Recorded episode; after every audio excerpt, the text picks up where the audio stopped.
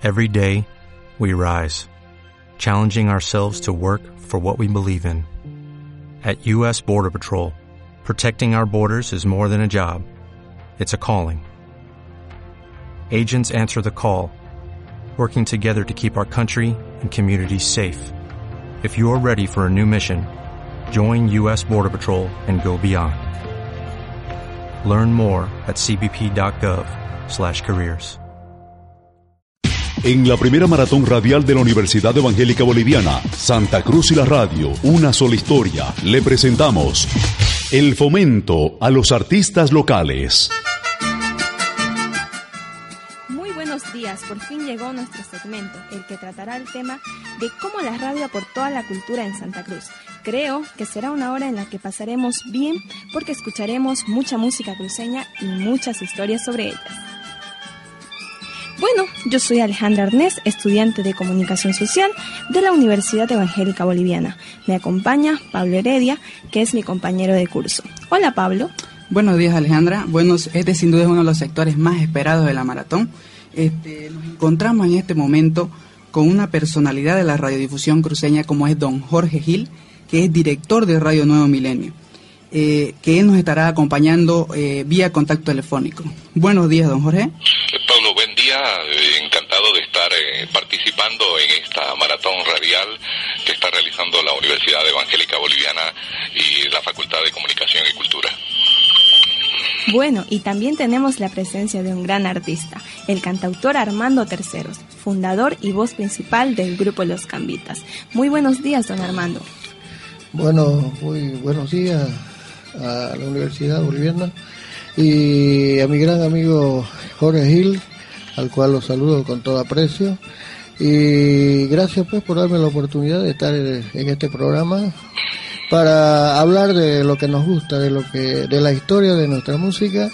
Entonces, este, nuevamente, gracias por haberme invitado. Ahora sí, bueno, nos vamos al grano. Hablaremos sobre la influencia de la radio para el conocimiento del folclore. Este, para este segmento de, y para el surgimiento de los artistas.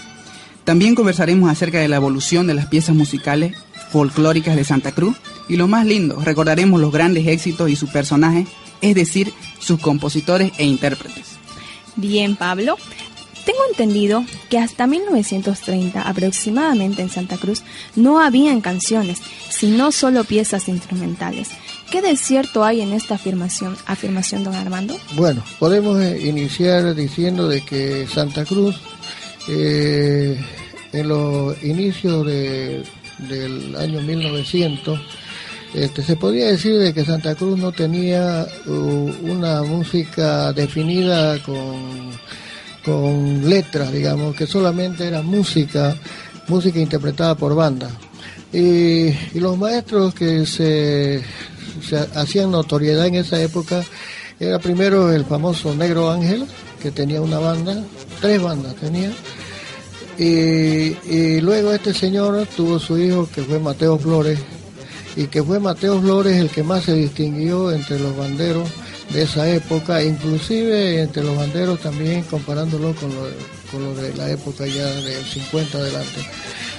Entonces, este, eh, estos, estos maestros de banda interpretaban generalmente carnavales, los carnavales que hacían una simbiosis de, de la música que trajeron los españoles más los ritmos, más, los ritmos que teníamos, que tenía cada país, eh, cada país, digamos, como, como base fundamental de su folclore. Es así, por ejemplo, que Paraguay tiene un folclore, pero también que ha sido este, influenciado por los españoles. Bueno, nosotros, digamos, este, en el año 1940, recién empezamos a, a darle ya notoriedad al carnaval y al taquillari por medio de la música y su letra. Y se puede decir que primero vamos a, hacer escuchar, digamos, cómo eran las bandas anteriormente, o sea, la banda de Mateo Flores, y lógicamente que no es de Mateo Flores, pero es otra banda, pero vamos a escuchar cuáles cuáles eran las melodías que, que interpretaban estas bandas.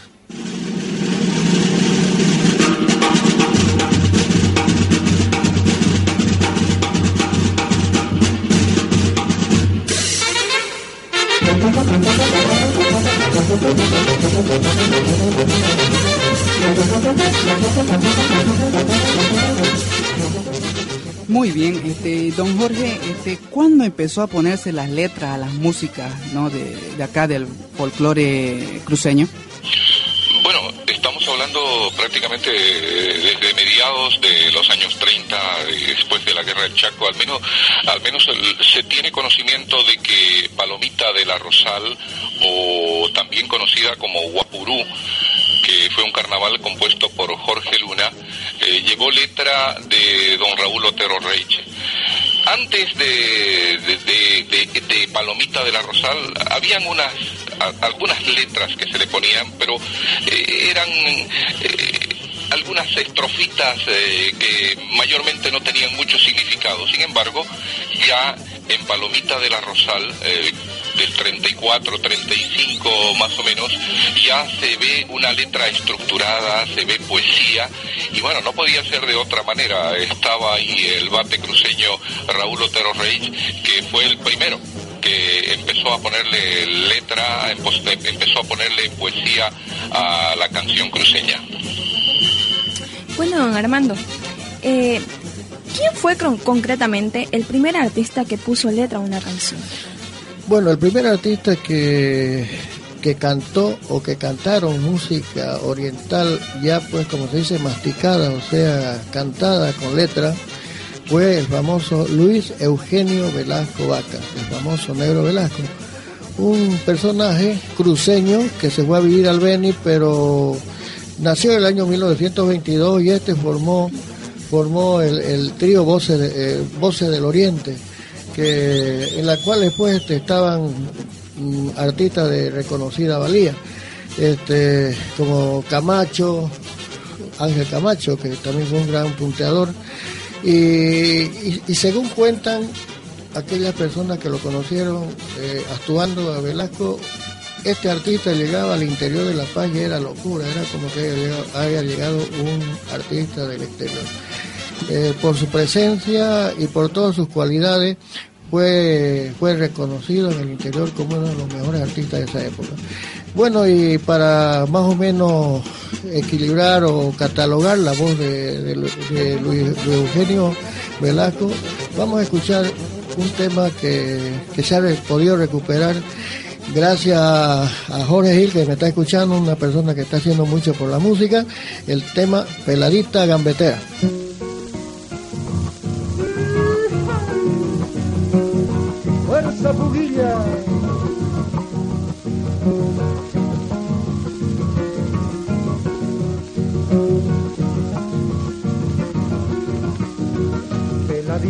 Gambetera de ojazos de taruma, tenga sono apestille, baila conmigo, baila divertite bien conmigo que esa vez la vida es corta. Soy pubilla y esto basta, lo demás ya que te importa. Soy pubilla y me sonríe la alegría y el querer. Me volví de la vida, el avión de una mujer. Yo soy dueño de la risa, del ensueño y del placer, pero busco una pelada para brindarle mi querer. No me negué tu buen querer tu gran primor, de la pubilla en flor.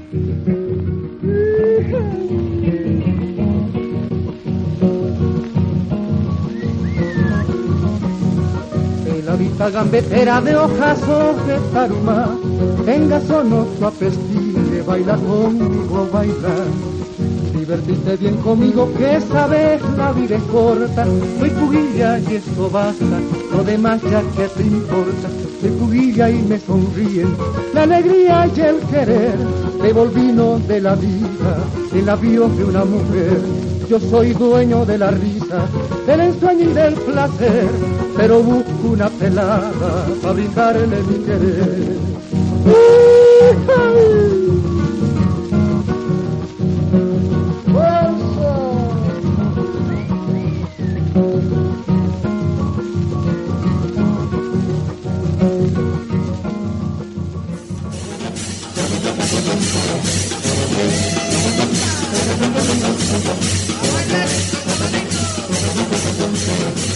Jorge, nos comentaba extra micrófono que curiosamente varios compositores de la música cruceña han sido orureños. ¿Cómo es eso? Así es. Eh, empezamos hablando de Jorge Luna Pomier, que tenía una relación de amistad eh, con el presidente eh, Germán Bush por allá por los años 30 y además también tenía mucha amistad con don Raúl Otero Reich. Fíjese usted que tiene canciones bellísimas, Santa Cruz fue fuente de inspiración para muchos cantautores o, o, autores y creadores orureños. Y esa es una coincidencia que se da con Jorge Luna que compuso el vals Alma Cruceña con letra de Raúl Otero Reich, Palomita de la Rosal, Crepúsculo de Pueblo también de Otero Reich, la canción del carretero, Penacamba con letras de Otero Reich y una canción tan pero tan bella que demuestra el amor y el cariño que tenía este hombre que murió tan joven a los 42 años, Novia Santa Cruz, un carnaval bellísimo con letra de Walter Fernández Calvimontes, donde en una parte dice, no hay jardín de amores que se iguale a Santa Cruz. Otro orureño eh, que tiene una obra gigantesca en la música fue don Gilberto Rojas Enríquez, compuso el Viva Santa Cruz, el Carnaval Tiquiminiqui, Prenda Querida, una polca bellísima, eh, además también hay el Taquirari Tranquilízate, eh, Flor de Santa Cruz, eh, Tu Lunarcito, un Taquirari, Maraca Mateo, eh, Tauras, eh, A la Tarasca, Cambita de mi amor, Ojos de Guapurú.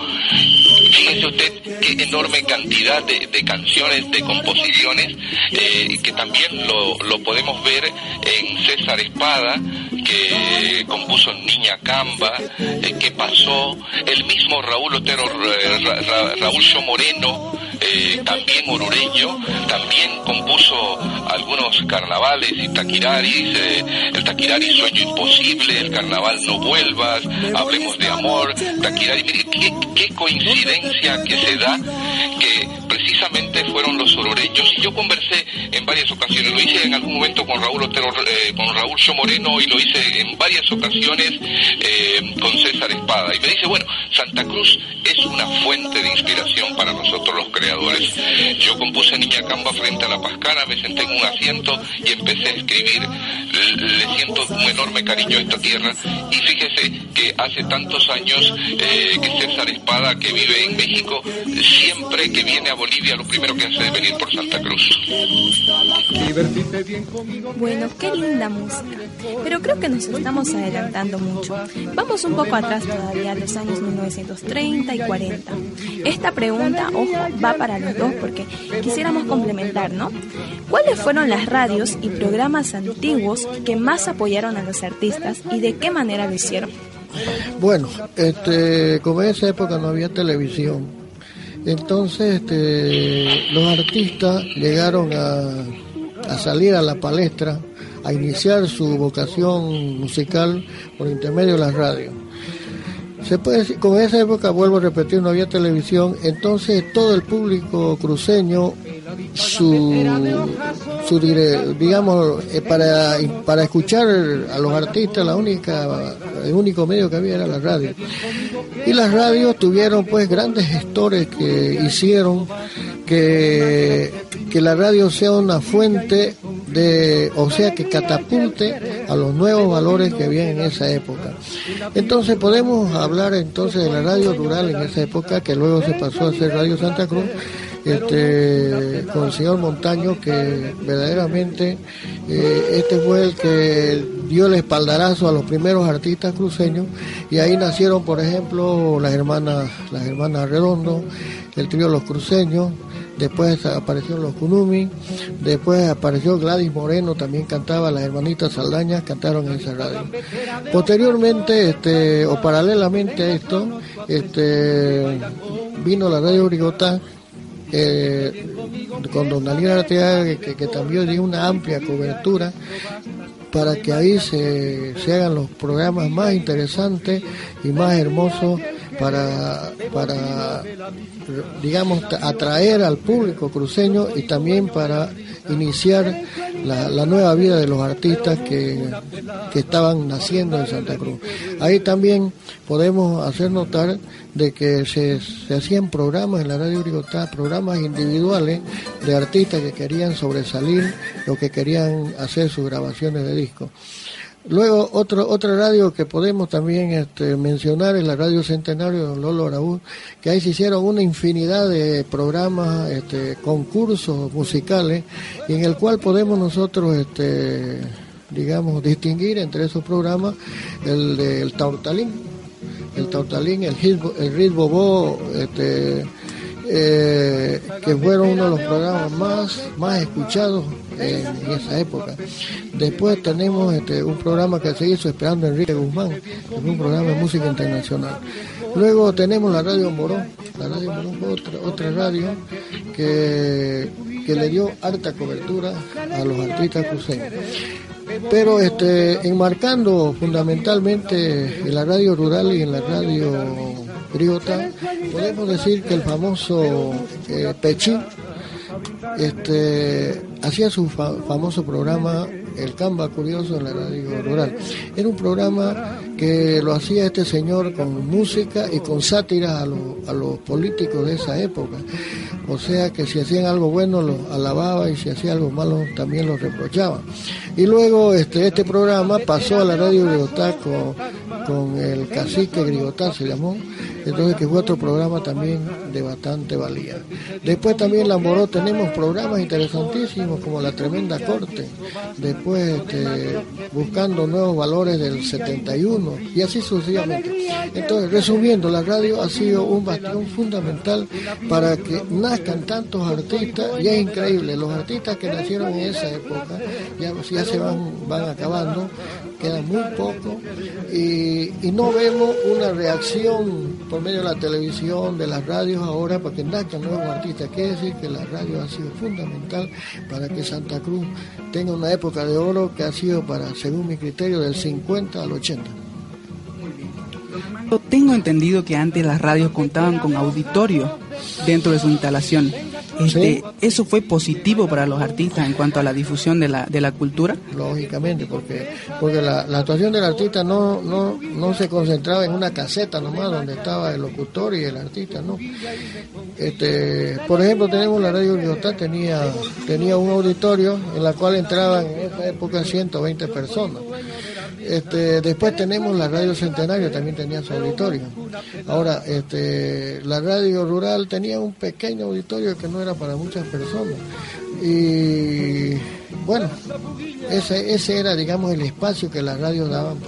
Pero lógicamente que cuando habían concursos ellos hacían en su pequeño auditorio y luego eh, culminaba, culminaba eh, esos, festivales en el, en el Coliseo Gilberto Pareja creo que se llamaba el Coliseo Santa Cruz antes. Entonces ahí, ahí se llenaba completamente porque eran, eran programas que se editaban durante tres, cuatro meses y había tanta expectativa del público que ya cuando había las finales este, la verdad que, era increíble la cantidad de gente que muchas veces hacían dos hasta tres días las actuaciones esas para finalizar.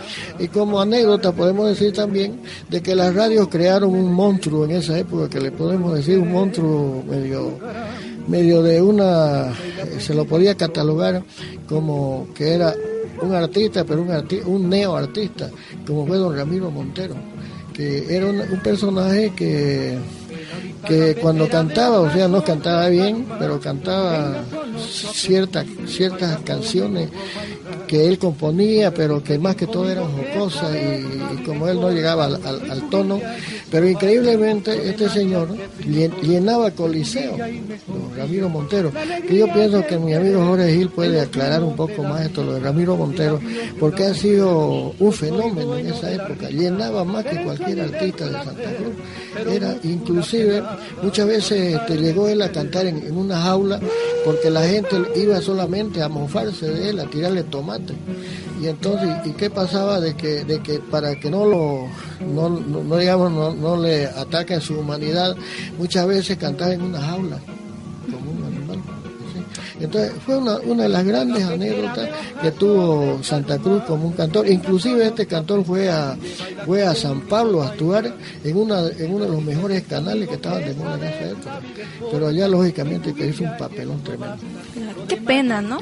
Que hoy las radios no cuenten con auditorios. Bueno, y hablando de los sellos discográficos que promocionaron a los artistas, ¿cuáles fueron don Jorge Gil? Bueno, primero eh, una alegría que eh, eh, escucharlo a Armando hablar sobre aquellos temas porque él fue un producto de, la radio, él se volvió incluso un ídolo cruceño juvenil, a comienzos de los años 60 lo admirábamos mucho porque él empezó no, no cantando sino cantaba la música de la nueva hora que sonaba mucho en aquella época. Bueno, los sellos, las casas discográficas que aparecieron, se instaló a fines de los años 40, el año 49 se empezó a instalar eh, lo que se convertiría en la primera casa discográfica eh, nacional, que fue Discos Méndez. A realizar sus eh, primeras grabaciones en 1950. uno de, los temas que, que primero se grabaron, que primer, de lo primero que se grabó fue aquella aquella bellísima canción en las playas del Beni y lo hizo Trueno Saucedo. Eh, ustedes tienen creo que esa, esa grabación. Este, y luego eh, empezaron, continuaron las grabaciones. Eran grabaciones de 78 revoluciones que se le hacía para aquellos discos de vitrola que todavía se utilizaban. Discos muy grandes en los que en cada cara del disco entraba una sola canción. Eh, eran 78 revoluciones por minuto, entonces imagínense, eh, necesitaba un espacio tan grande para meter una sola canción. Además eran discos muy frágiles que solo se los podía escuchar en las, las vitrolas. Eh, eso más o menos ocurrió hasta mediados de los años 50, cuando ya empezó a llegar el microsurco y entonces empezaron a, a grabarse de una manera diferente. Eh, a fines de los años 50, comienzo de los 60, es cuando aparece Discolandia y, muy cerquita eh, del nacimiento de Discolandia aparece Discos Lauro y después eh, estuvo Eriva, pero fíjese usted, Lauro fue en Cochabamba y las demás, las demás eh, casas discográficas estaban en La Paz. En Santa Cruz en aquella época nunca hubo una casa discográfica, una productora de discos. Por lo tanto, los artistas cruceños, si querían grabar, tenían que irse hasta La Paz y eso resultaba muy complicado y muy difícil, eh, muy costoso. Entonces, eh, yo considero que siempre eso significó un freno para que tantos artistas cruceños y del oriente boliviano eh, puedan grabar. Ya que estamos recordando a los artistas y las canciones, ¿cuáles, ¿a cuáles artistas no podemos dejar de nombrar en este momento, don, don Armando? ¿Cómo dice? Este, que ya que estamos recordando a los artistas y las canciones, este, ¿a cuáles artistas no podemos dejar de nombrar en este momento?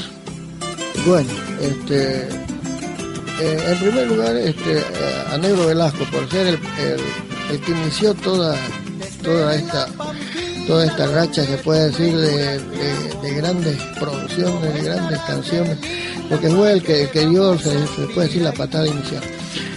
Este, y luego, eh, seguidamente, pues, a, Gladys Moreno, a la Saldaña, a Arturo Sobén los Cambas, después a los cruceños, después este, tenemos este, a Darío Parada, a, bueno, a los Cunumi, a los Príncipes, a Arminda Alba, a, los cambistas, digamos, por, su, por lo que se ha hecho hasta ahora, ¿no?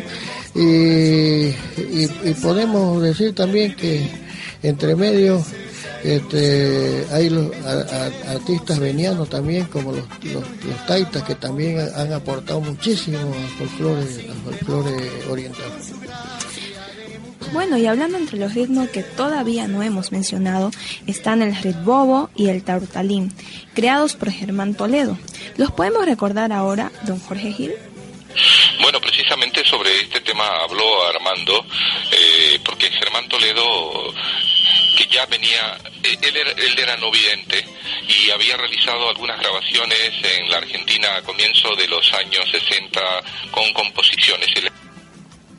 Siempre eh, componía sus canciones y compuso boleros, taquiradis, justo que cuando se celebraba el cuarto centenario, eh, eh, él, él, lanzó un long play que había grabado en Buenos Aires, un larga duración, y más o menos a mediados, casi fines de los años 60, sale el Tautalín con un ritmo propio creado por Germán Toledo Herrera y otros ritmos. Esto eh, tuvo éxito gracias a la radio. Si, si no hubiera sido por la radio, pues este tan solo quedaba en, una en una grabación más eh, de aquellas que salían en, esa época.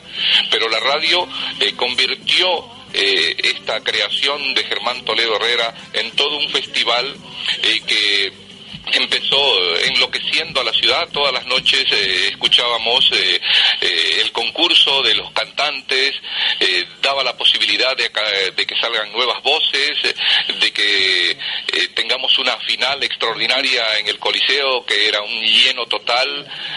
creo que fue una iniciativa muy importante, apoyada siempre por la radio y que con el correr de los tiempos también se propagó a las provincias. Eh, e, este festival de Germán Toledo Herrera también se llegó a hacer en Montero, de ahí por ejemplo salieron los norteños y otros grupos más de las provincias. Eh, fue, fue muy importante, pero fue todo gracias al esfuerzo, al trabajo, al apoyo de la radio. Y bueno, pues aprovechando que tenemos acá al fundador y voz principal del grupo Los Cambita, hablemos pues de este grupo, porque ha sido y sigue siendo importante para la región. Eh, ¿Podemos recordar algo de la historia y producción del grupo Los Cambitas que usted preside, don Armando? Bueno, este, nuestro grupo nació mm, en una forma no programada, ¿no? Sucede que en el, eh, en el año 66 cuando se estaba iniciando la feria de exposición, este, nos hablaron, me hablaron para hacer un tema a la feria, eh, la Cámara de Industria y Comercio, y yo hice Negrita, vamos a la feria, y salió, pues en un concurso salió ganadora, y, nos mandaron a Cochabamba a, grabarlo, el tema, y ahí fue cuando le hablé a Milton y a Ramón Coimbra para que hayamos hecho un trío e irnos a Cochabamba a grabar este tema y ahí fue de que sucedieron dos cosas importantes. La primera fue de que Enrique Durán, en esa época era director de, Discos Lauro, me dice, ¿y por qué no aprovechamos para que en su viaje ustedes grabe, este, canten el tema Lunita Camba, que recién lo ha sacado Percy Ávila, y lo graban, eh, y, bueno, lo interpretan y lo graban, aprovechemos para grabarlo. Entonces, este, bueno, entonces tuvimos que ensayar eh, los dos temas de la feria y después Lunita Camba y, otro, una chovena más. Y nos fuimos a Cochabamba nosotros. Y fue ahí de que nos habló don Laureano Roja para que entremos al Festival de, Música del año 66, el Festival Lauro y Lauro se llamaba, y, bueno, con gran sorpresa de que cuando entramos a cantar los tres, este, tuvimos la aceptación inmediata del público, fundamentalmente porque éramos los primeros que estábamos cantando en esa época la canción El Taquirario Desconocido, Lunita Camba. Entonces empezó, lo cantamos y el público empezaba a corearlo y aplaudir eh, con las manos, digamos, este ritmo. Entonces la sorpresa mayor fue de que eh, eh, en ese festival sacamos el primer lugar el 66, eh, y, no teníamos nombre nosotros, este, le ponían en un, conjunto Camba, no teníamos nombre. Bueno, nos ganamos el primer premio y llegamos a Santa Cruz y en la feria de exposición presentamos la, nos, dieron una copa, unos pergaminos y, bueno, y ahí en el stand de, de, la feria de exposición, este, era una feria con muy bajo bajo nivel, digamos, porque recién estaba empezando. Este, eh, ahí este don Laure, don, eh, ¿cómo se llama? Don Alfonso Rojas Moncayo, que era el director de la radio Moró, dijeron, bueno, le vamos a dar nombre a estos a estos jóvenes, porque en esa época teníamos 17, 18 años. Y, bueno, y empezaron, estaba Bismarck Kreiler, estaba eh, Romero Zuna, Bernardo Silva, y empezaron ahí delante del público a ver qué nombre, démosle a ver los príncipes, ya hay los príncipes, ya hay uno, el otro, el otro, hasta que al final los Cambas, ya hay los Cambas y Arturo Sobenes. Bueno, y como son jóvenes, esto, pongámosle los Cambitas.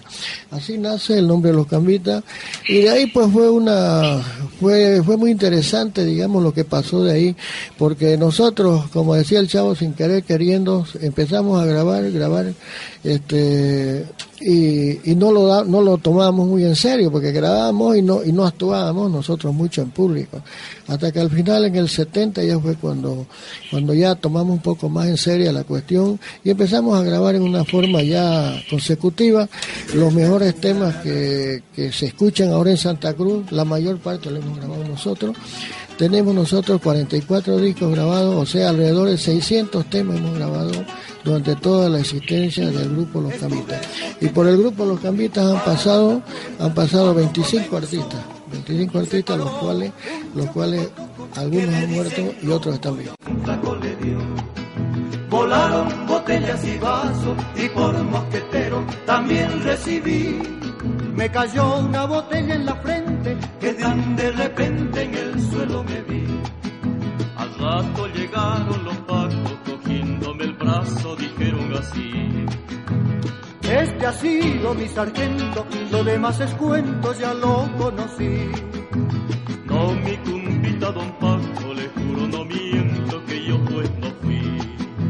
Pues echó guatoco que de un botellazo me hizo dormir eso me pasa por mosquetero, eso me pasa por guricero, eso me pasa por novelero, nunca lo volveré a hacer. Eso me pasa por mosquetero, eso me pasa por guricero, eso me pasa por novelero, nunca lo volveré a hacer. Gracias, don Armando Tercero, gracias, don Jorge Gil por estas reflexiones y por todo lo que nos han hecho recordar. Hasta aquí llegó el sector denominado el fomento a los artistas locales. Pero usted no se vaya, amigo oyente. Sigue en sintonía de Radio Educativa, porque la primera maratón radial Santa Cruz y la Radio, una sola historia, continúa. El sector súper interesante que se viene está dedicado a Raúl Otero Reich. Él, además de poeta, fue un gran radialista. Pero antes escuchemos la canción El Negocito del grupo Los Cambitas. Thank you.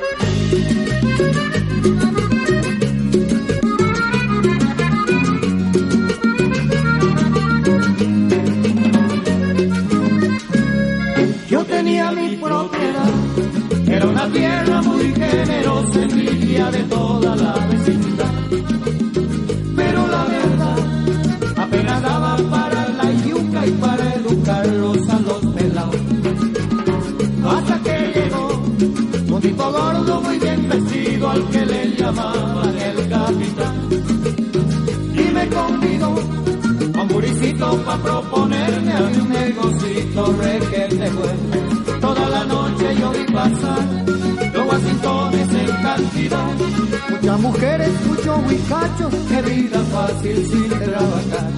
El tipo gordo me convenció que procesara en mi propiedad una hoja verde que me haría rico, en poco tiempo me prometió. Pronto empezó el laburo y así pisando, salía el producto blanco y yo mirando. Pronto empezó el laburo y así pisando, salía el producto blanco y yo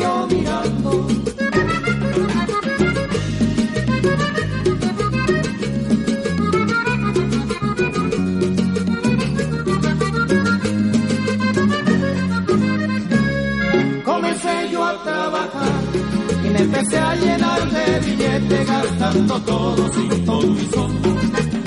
Alquilé un chalet y me compré un último modelo que se llamaba Mercedes-Benz. Disfruté a todo dar con tanta plata que yo tenía y una cuenta en Panamá. Y después viajé a Río Janeiro, luego a Colombia y al fin llegué hasta Miami. Hasta que un día nos metieron preso, al capitán, al auto y a mí. No te preocupes, me dijo el gordo, que ese problema lo arreglo yo. A la semana al tipo le dieron los tribunales la libertad. Y hace tres años que yo estoy preso por el negocio del capital. Ese producto blanco salió un demonio. Estoy pagando condena en el abandono. Ese producto blanco salió un demonio. Estoy pagando condena en el abandono. Ese producto blanco salió un demonio. Estoy pagando condena en el abandono. Ese producto blanco salió un demonio. En, novie- en noviembre. Hola amigos, les habla Roger Otero Arteaga. Los invito cordialmente a sintonizar Radio Educativa el próximo 7 de noviembre a partir de las 8 de la mañana para que tengamos un diálogo abierto en el programa Santa Cruz y la radio, una sola historia. Santa Cruz y la radio, unidos por la historia. Muy pronto en Educativa 100.3 FM. En noviembre.